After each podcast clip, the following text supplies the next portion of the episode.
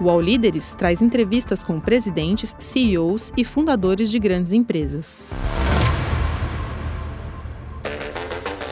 Patrocínio Amazon.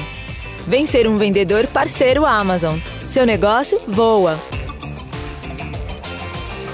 Olá, sejam bem-vindos a mais uma edição do UOL Líderes. Eu sou Mariana Desidério, repórter do UOL.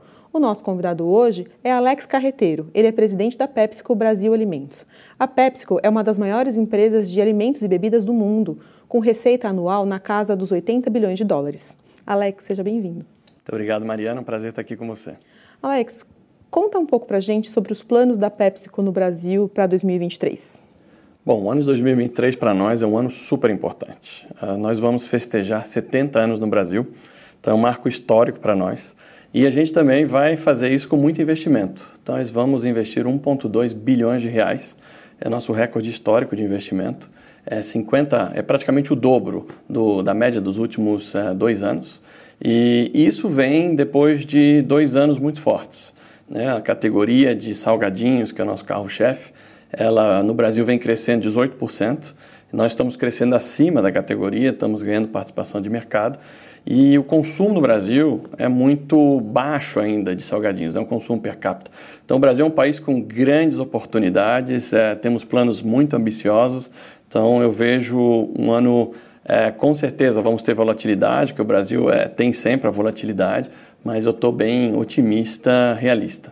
E esse desse, desse investimento de 1,2 bilhão, é, no que exatamente que vocês planejam investir? Olha, nós vamos investir em capacidade, então vamos colocar mais capacidade para fazer face a esse crescimento. Né? E nós temos nove fábricas no Brasil, então todas vão estar recebendo investimento. Tecnologia, transformação digital para nós é muito importante. A tecnologia ela toca em toda a cadeia de valor a começar do campo até o produto final. Então, é, estamos falando aqui de tecnologia de automação, tecnologia também de criar ecossistemas, de conectar melhor com o consumidor. É, e vamos também investir, nós temos um centro de pesquisa e desenvolvimento é, no Brasil, para o Brasil, para a América do Sul, um dos nove é, centros a nível global. Temos mais de 100 cientistas, então a gente vai continuar investindo em pesquisa e desenvolvimento para trazer ainda mais inovação. Então, são essas três áreas essencialmente, né? Estamos falando então de capacidade, estamos falando de digitalização, estamos falando de inovação e, naturalmente, muito investimento em marketing de trás das nossas marcas, né? É, tivemos aqui esse, em 2022 o, o Rock in Rio, onde Doritos teve uma grande presença, o Lollapalooza também, então vamos continuar apoiando nossas marcas. E por que, que agora é, é, é o momento para trazer esse investimento mais significativo no país? Sendo que vocês mesmo, vocês estão completando 70 anos no país, né? então tem presença há bastante, há bastante tempo. Qual que é a particularidade do momento atual? Eu diria que as coisas acabaram se coincidindo, né? Assim, os 70 anos vieram com investimento, mas não necessariamente é porque a gente está completando 70 anos que o investimento é tão alto, mas é, é até legal ter quadrado. Mas é, eu diria que a, a categoria de, de salgadinhos ela vem se destacando já faz aqui dois, três anos. Né? O, a pandemia ajudou, as pessoas estão consumindo mais em casa, nós entramos em novos momentos de consumo, né? os nossos produtos, seja Lay's, Ruffles, amendoins, Doritos, entraram junto com o churrasco. Nós entramos em novos momentos de consumo, que é também consumo vendo Netflix, as pessoas recebem mais, fazem mais aperitivos, Gaming é uma indústria que vem crescendo muito, nossos produtos são muito consumidos. Então eu diria que o que veio, o que se acelerou durante a pandemia, em 2022, continuou. E a gente vê que tem muito caminho, como eu comentei, o consumo per capita, o consumo por habitante no Brasil é dos menores na América Latina, é metade do México, é quatro vezes menor que os Estados Unidos. Então, ao trazer inovação, ao trazer, ao, ao focar nesses novos momentos de consumo, a gente vai poder ver, é, desenvolver ainda mais o consumo no Brasil. É, então, com inovação, com regionalização, né, com, uma, com uma execução muito mais regional, com insights de cada região, nós dividimos o Brasil em quatro países. E cada país é, desse país dentro do Brasil tem suas necessidades específicas. Então, nós acreditamos que é um momento muito bom para poder continuar acelerando o consumo da categoria. Repito, 19% é a categoria, a gente vem crescendo acima e a gente vê que isso vai durar por muitos e muitos anos. Né? Então, é, estamos bem otimistas, é, estamos trabalhando com as 12 mil pessoas muito, de maneira muito intensa é, e acreditamos que vão poder contribuir para o desenvolvimento também da economia brasileira em toda a cadeia de valor, do campo onde temos parceiros no agro até o consumidor final. E conta um pouco mais sobre como que funciona esse centro de inovação que vocês têm aqui no Brasil. Olha, o Centro de Inovação de Pesquisa e Desenvolvimento ele está em Sorocaba. Como eu comentei, são mais de 100 cientistas. É, e a função desse centro é realmente da gente poder escutar o consumidor, quais são as tendências do consumidor, o que, que o consumidor está querendo. Primeiro, de entender as tendências globais, depois de entender as tendências brasileiras e de cada região do Brasil, e de poder trazer uma inovação muito mais aterrizada para esse consumidor brasileiro, com muito mais velocidade e muito mais qualidade. Então, essa é a função desse Centro de Pesquisa e Desenvolvimento. É, sempre eu comento algo muito interessante, né? A gente pegou um, temos uma marca chamada Torcida, que, é, que tem muita aceitação no Brasil. A gente pegou um pastel de camarão do, do Nordeste, é, de camarão com pimenta, e a gente tem uma chefe executiva que conseguimos recriar esse mesmo sabor no Torcida Camarão com Pimenta. Recentemente, fizemos a mesma coisa com churrasco. Os produtos mais consumidos com churrasco são pão de alho, vinagrete. Então a gente desenvolveu torcida pão de alho e torcida vinagrete. Então, esse é um exemplo de como esse centro de pesquisa e desenvolvimento pode nos ajudar a capturar esses insights locais e aterrizar isso em produto. Em menos de seis meses, a gente consegue, do conceito, do conceito até a inovação, ter algo preparado. Legal. E, e dentro da categoria de salgadinhos, é, é, qual que é, quais são as principais apostas de vocês no Brasil?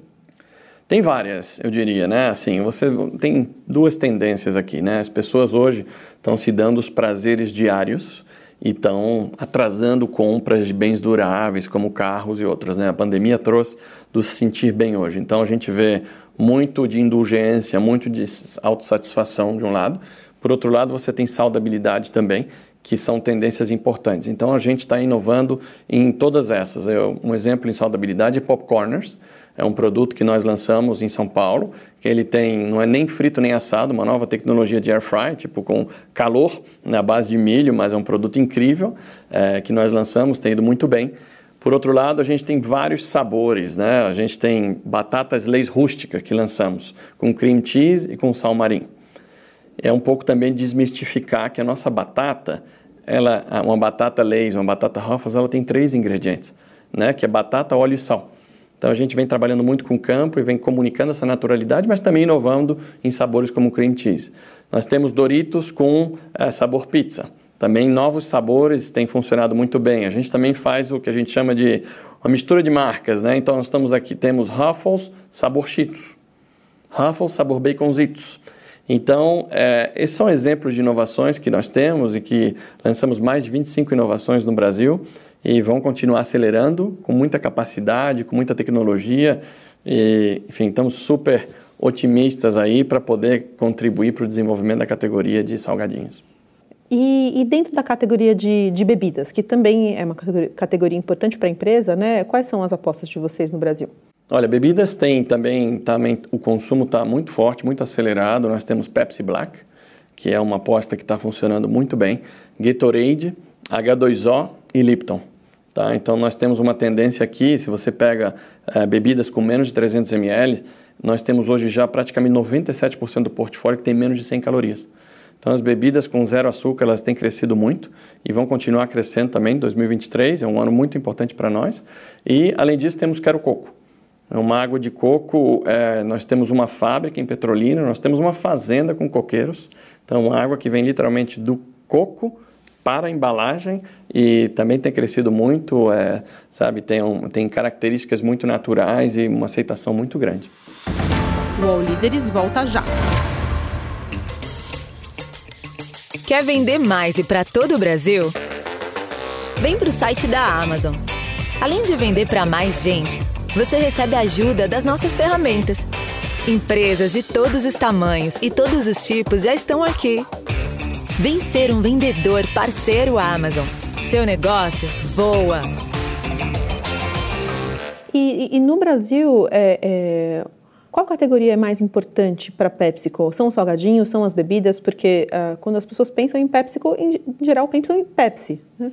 De fato, é uma, uma excelente pergunta. Nós, na nível global, nós temos salgadinhos a 55%, bebidas 45%. Na América Latina, salgadinhos ou alimentos, no geral, é 90% e bebidas é 10%.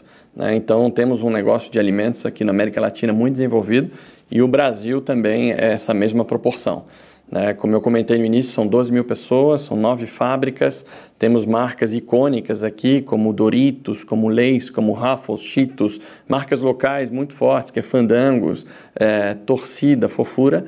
Além do negócio de salgadinhos, temos também Todd, Todinho, água de coco quero coco e, e aveia quaker, né? Então é um, é um portfólio bem, bem completo aí, mas sim, no Brasil alimentos é, segue muita tendência da América Latina, e 90, mais de 90% é, é de alimentos e, e, bebidas é a diferença. Na sua visão, qual é a explicação para isso, é, de na América Latina ter essa, essa predominância tão é, relevante do, do segmento de alimentos?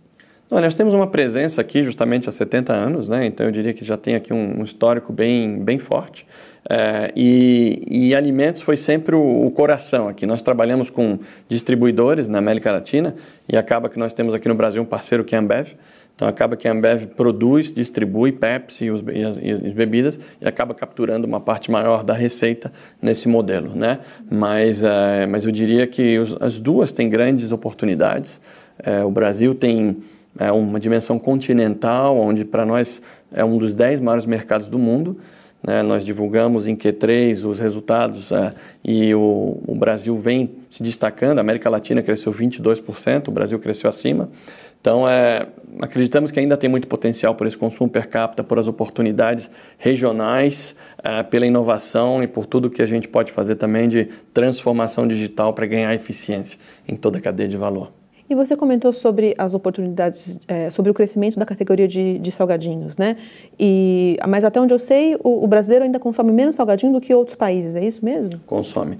Nós temos no Brasil, quando você analisa o mercado de snacks, que vem crescendo bem, onde em snacks você tem chocolate, biscoito, guloseimas e também salgadinhos, salgadinhos têm se destacado. O mercado como um todo vem crescendo duplo dígito, tá? Então, assim, os brasileiros estão fazendo mais snacking, estão comendo fora das refeições e tudo, né? São tendências globais, onde o Brasil também está. Mas dentro desse mercado, salgadinhos têm crescido acima, né? Então, é... Mas o consumo, quando você olha por habitante, ele é ainda muito baixo. Você tem regiões como o Nordeste ainda, onde o consumo é de menos de um quilo por pessoa por ano.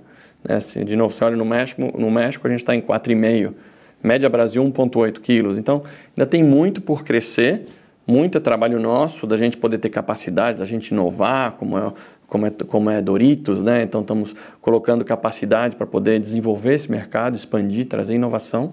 Mas, pelo, pelo, pelas oportunidades, pelo crescimento, ainda tem muito, muitas oportunidades aí pela frente, né? Então, o consumidor está migrando, de uma certa maneira, do doce para o salgado.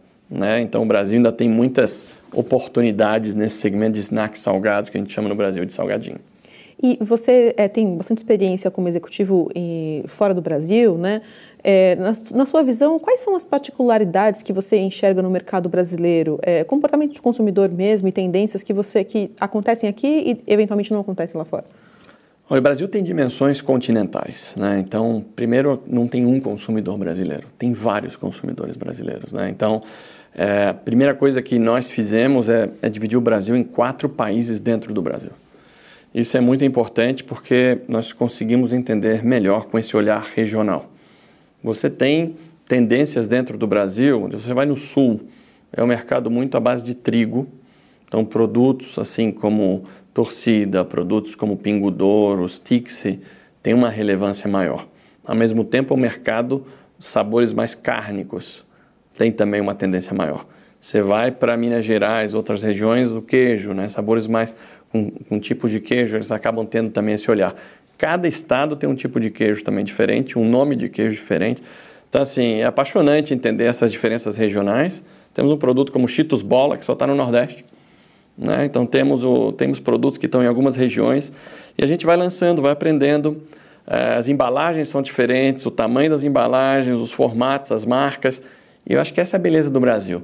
Essa dimensão continental, do tamanho dos Estados Unidos, do tamanho da Europa, faz que ainda tenha muito por, por explorar. Né? Então, sair desse eixo Rio, São Paulo, Belo Horizonte, entender a magnitude do Brasil, conectar com consumidores, com clientes, é, ter fábricas regionais, para nós é muito importante. Então, essa é a diferença que eu diria desse insight regional do Brasil, em cada região do Brasil, e nessas características aí do, do brasileiro, que é tão exigente Né? É, de novo, temos aqui a indulgência e temos a saudabilidade.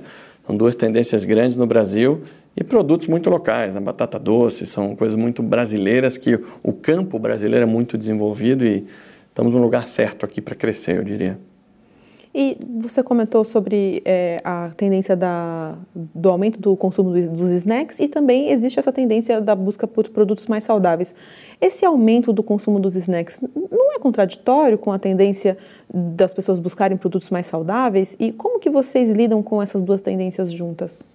De fato, não é contraditório, porque todos nós, dependendo do momento de consumo, nós tem momento. Sabor é sempre a base de tudo, tá? Na, no, sem sabor não, não existe. Cada momento do seu dia é, é uma questão de balancear. Tem momentos onde você quer mais indulgência, que você está precisando, quer aquele sabor mais intenso e tudo, e tem momentos onde você diz, não, agora é o momento mais saudável do meu dia ou outro. E é importante dizer que nós temos já mais de 20 anos reduzindo sal, reduzindo açúcar, tornando o nosso portfólio de produtos cada vez melhor. Então você tem aqui uma marca como Cheetos, que a gente reduziu mais de 60% o sal. Né? Leis igual, de novo, eu comentava três ingredientes de leis. Então tem um trabalho também para nós de explicar cada vez melhor. Nosso produto hoje, até com a nova legislação do, dos selos, 90% do, do nosso portfólio não vai ter selo. Isso é um grande avanço de muitos e muitos anos. Nós temos um perfil nutricional é, de sal, de sódio, muito melhor do que recomenda a OMS. É, e, essa, e essa beleza do trabalho contínuo, porque não é uma coisa de hoje. Se você compara nutricional, nós não temos gordura, não temos gordura trans. Né? Nossa gordura, ela, ela, nossos produtos, eles são um perfil nutricional cada vez melhor e, e eu diria que esse equilíbrio ele é, ele é excelente. Então, eu sou pai de família, eu sei o que é também, mas está é, tá muito na, nesse equilíbrio, nesse balanço ao longo do dia. E, e, a gente comentou sobre o, onde que vocês enxergam o potencial de crescimento do mercado de salgadinhos. No mercado de bebidas, tem algumas apostas que são é, que você acha que é importante comentar?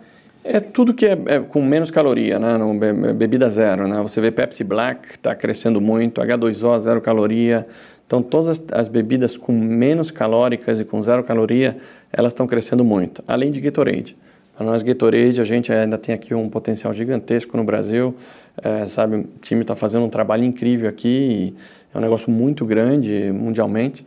E o Brasil é um mercado aqui pioneiro em muitas áreas. Então, com certeza, bebidas, bebidas zero, como Pepsi Black, é, tem aí um caminho muito grande, sabe? Você comentou sobre a relação de vocês com os produtores locais, né? Que vocês é, é, compram a matéria-prima de produtores locais. Queria entender melhor é, um pouco como que é isso. Se, é, se estão todos os produtos, se é só com o, o, o, coco especificamente e como que é esse relacionamento. Sim, nós colocamos a sustentabilidade no coração de tudo que nós fazemos. Também temos muitos anos trabalhando com sustentabilidade e nós só temos um planeta. Então, no ano passado, a nível global, nós criamos uma estratégia chamada PepsiCo Positive, que tem três grandes objetivos: agricultura positiva, cadeia de valor positiva e escolhas positivas. Na tua pergunta sobre a agricultura positiva que está no coração, nós queremos transformar nossa agricultura hoje. A boa notícia é que já temos uma agricultura 100% sustentável. O grande desafio é torná-la regenerativa. Essa evolução ela passa muito pelo solo pela maneira de irrigar, pela maneira de torná-la melhor para o planeta, redução de, de, emissões de gás carbônico. Então, é o caminho que nós estamos fazendo. Então, é, é, tem uma questão de investimento. Então, temos batata, nós temos coco, nós temos milho também. Todas as matérias-primas, e praticamente 100% do que a gente vende no Brasil é comprado no Brasil produzido no Brasil, elas estão passando por isso. Então, a agricultura regenerativa na batata é uma prioridade. E no coco, queria dar um exemplo do que, que isso significa. Né? Nós temos, nós mesmos, uma, uma, uma fazenda com coqueiro. O coqueiro ele tem 5 metros de altura. E nós nos desafiamos, junto também com outros fazendeiros locais, lá da região do, de Bahia, para termos, para plantar cacau. Então hoje nós temos um projeto junto com a Barrica Ibo, que é plantar cacau debaixo dos coqueiros. O cacau precisa da sombra, o coco traz essa sombra, então melhorou o rendimento de 60% é melhor para o solo, é melhor para os nossos parceiros fazendeiros, então ganhador, ganhador, ganhador. Isso é um exemplo de agricultura regenerativa. Nós queremos trazer também para batata, etc.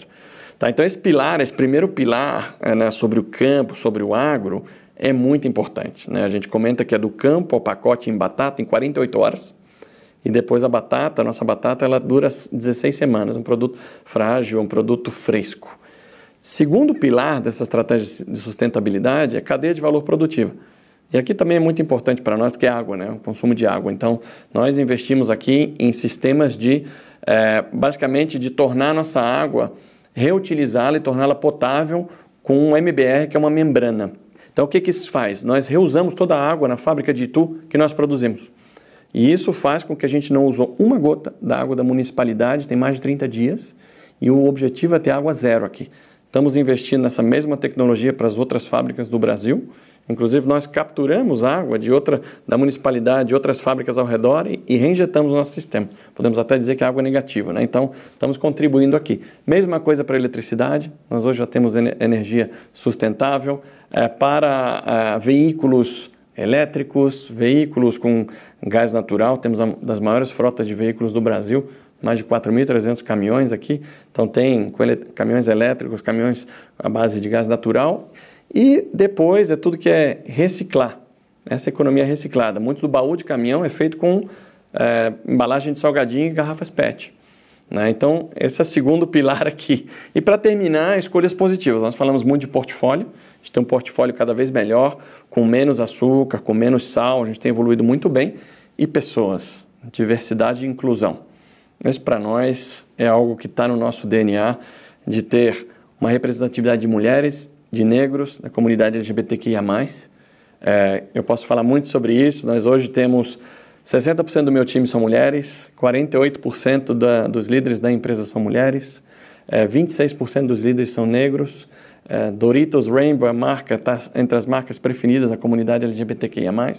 E temos muitas ações ah, em prol do, do, de ser uma empresa cada vez mais diversa e inclusiva.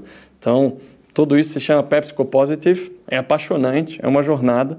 Uh, temos ainda muito por construir, mas é fascinante ver o avanço que a gente está tendo no Brasil, que é um país de referência. Se você pega diversidade e inclusão, é um país de referência. Né? Nós temos 55% da nossa população negros e pardos e temos aqui uma, uma questão de justiça social, de representatividade. Legal. É, a gente falou bastante aqui sobre as oportunidades que vocês enxergam é, de crescimento no país. Por, por, outro lado, na sua visão, quais são os principais desafios para que vocês consigam aproveitar essas oportunidades para que haja um crescimento da companhia aqui?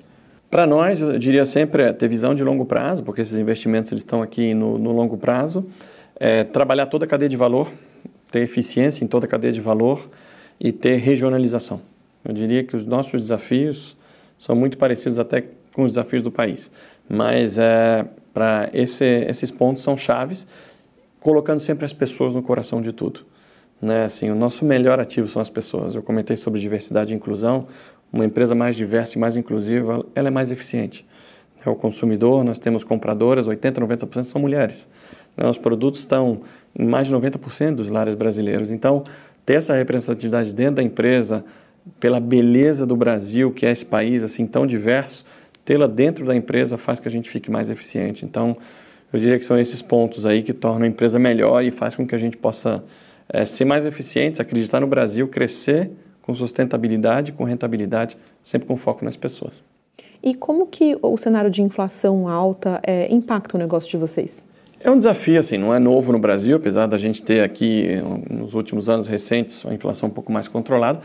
Ano passado, esse ano, a inflação no Brasil, os commodities estão em níveis altos, recordes, mas eu diria que nós temos que tornar a empresa mais eficiente. É o grande é, trabalho de enfim, de, de olhar cada elo da cadeia de valor e torná-lo melhor. O agro, a, a produção, a logística, vendas, né? então marketing.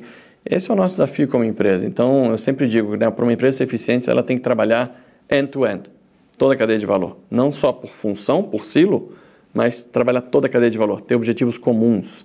E isso faz com que a gente possa mitigar uma parte desse, dessa inflação e depois ter uma, o que nós chamamos aqui de revenue management, né? tem uma política de adequação de formato, preço a cada realidade do Brasil.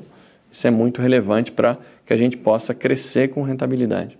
E, e um, uma discussão que está é, quente no Brasil hoje é a, a, um temor de, que, do, de um possível risco de descontrole nas contas públicas por conta de necessidades aí de atender demandas é, no âmbito social. Como que vocês veem isso, considerando que vocês estão é, aí planejando um investimento importante é, para 2023? A gente passa sempre, né, uma multinacional, 70 anos no, no Brasil, a gente passa por vários governos e a gente está aqui no longo prazo para o Brasil. Então, nós sempre estamos a, a favor né, de uma, uma sociedade mais equitável, mais justa. Então, estaremos sempre no Brasil, estaremos sempre apoiando para diminuição de é, desigualdade social, enfim, a favor da educação, a favor do, do longo prazo. E acreditamos muito né, numa política sempre médio prazo, longo prazo, regional. Então, tudo que puder agregar nessa visão, a gente é muito a favor, sabe? Muito a favor. E, naturalmente, a eficiência, ela, buscamos a eficiência e buscamos que isso, acreditamos que podemos, junto com outras empresas, é sempre um exemplo né, do que, que da digitalização, o que, que ela pode fazer em todos os âmbitos. Então, o Brasil tem avançado bem nesse âmbito, até muito, muito interessante de ver, né? O sistema bancário e outros meios, e ajuda muito a criar um entorno mais rentável, mais eficiente, e, e estaremos sempre apoiando. No ponto de vista da, da digitalização, é, como você citou que uma parte dos investimentos que vocês vão trazer é para trazer é, inovação tecnológica para a produção de vocês, né?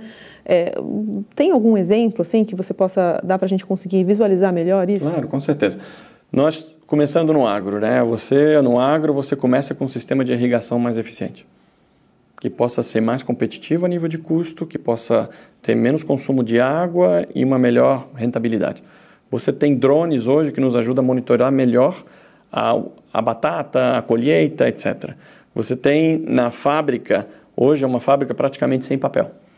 Então é uma fábrica onde você utiliza muito mais automação para poder detectar possíveis paradas da tua linha de produção, para fazer uma manutenção muito mais eficiente, analisando aonde que a linha pode ter problemas.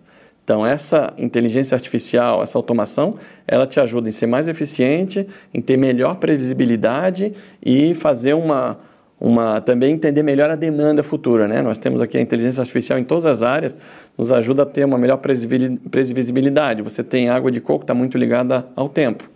Então, quanto mais você tem visibilidade sobre o tempo, o que vai acontecer, você consegue fazer mais, ajustar a tua produção. E isso vai em toda a cadeia, né? Nós temos aqui uma base de dados de consumidores, então entender melhor que cada consumidor é diferente para fazer campanhas muito mais personalizadas. Isso ajuda também. Então, eu diria que a digitalização ela nos torna mais eficiente em todo esse elo. Né? A gente tem nos nossos armazéns hoje também drones para fazer a contagem de estoque. Então, é, e estamos avançando sempre, sabe? Eu acho que o, o futuro vai ser em tornar as decisões mais inteligentes. A gente toma hoje centenas de decisões todos os dias em toda a empresa, nos 12 mil colaboradores. Mapear essas decisões, ter uma, uma inteligência artificial dizendo como é que a gente pode ser melhor em todas as decisões que a gente toma, é, é algo que nós estamos trabalhando e é algo que a, a cadeia, toda essa transformação digital, ela nos traz. Né? Então, sonho em tudo é poder ser cada vez mais personalizado. Você vai chegar com um assortimento personalizado para aquele ponto de venda, para aquela lojinha. Você vai chegar com uma carreira até personalizada para cada pessoa. Você vai, então, é, é, esse é o, essa é a transformação digital, mas a gente nunca deve esquecer o lado humano, porque a transformação digital ela, ela é uma aliada mas a visão humana ela sempre tem que existir. Então, essas duas, esses dois pontos eles têm que sempre tem que existir um do lado do outro. E na sua visão, é, quais propostas é, você traria é, para ajudar o país a ser um país melhor? Olha, eu diria visão de longo prazo, sabe? Para mim, visão de longo prazo é algo super importante porque assim tem sempre o lado bom em mudar governo, né? Você, você vê uma visão mais fresca, mas é sempre bom ter uma visão de longo prazo para o Brasil e ter um plano há 20 anos e tudo. Quais são as prioridades do Brasil, né? Desafios fiscais, reforma fiscal sempre está na pauta. Como fazê-la da maneira mais eficiente? Então, a visão de longo prazo ela ajuda.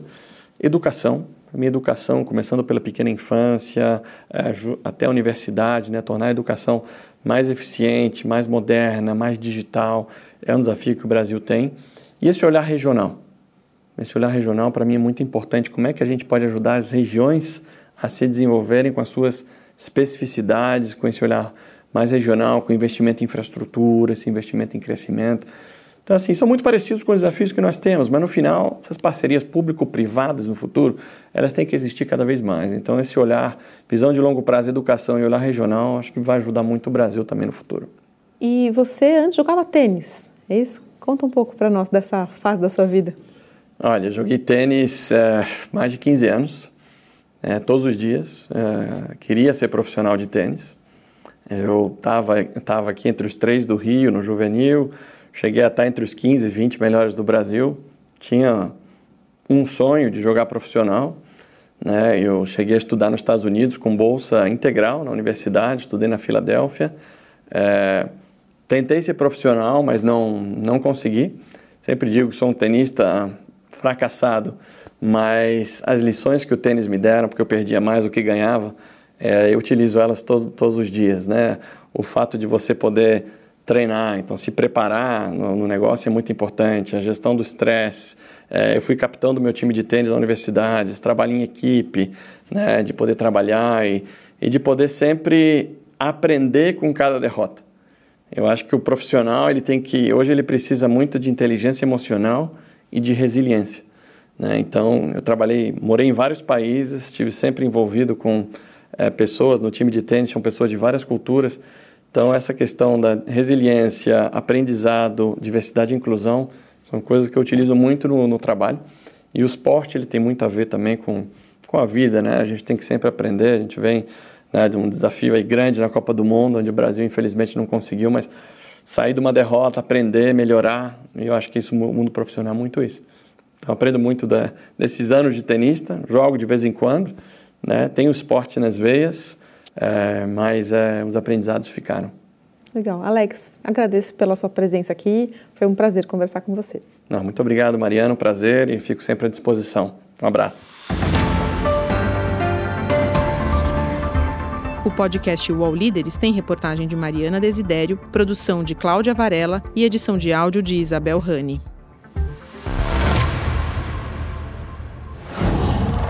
UOL.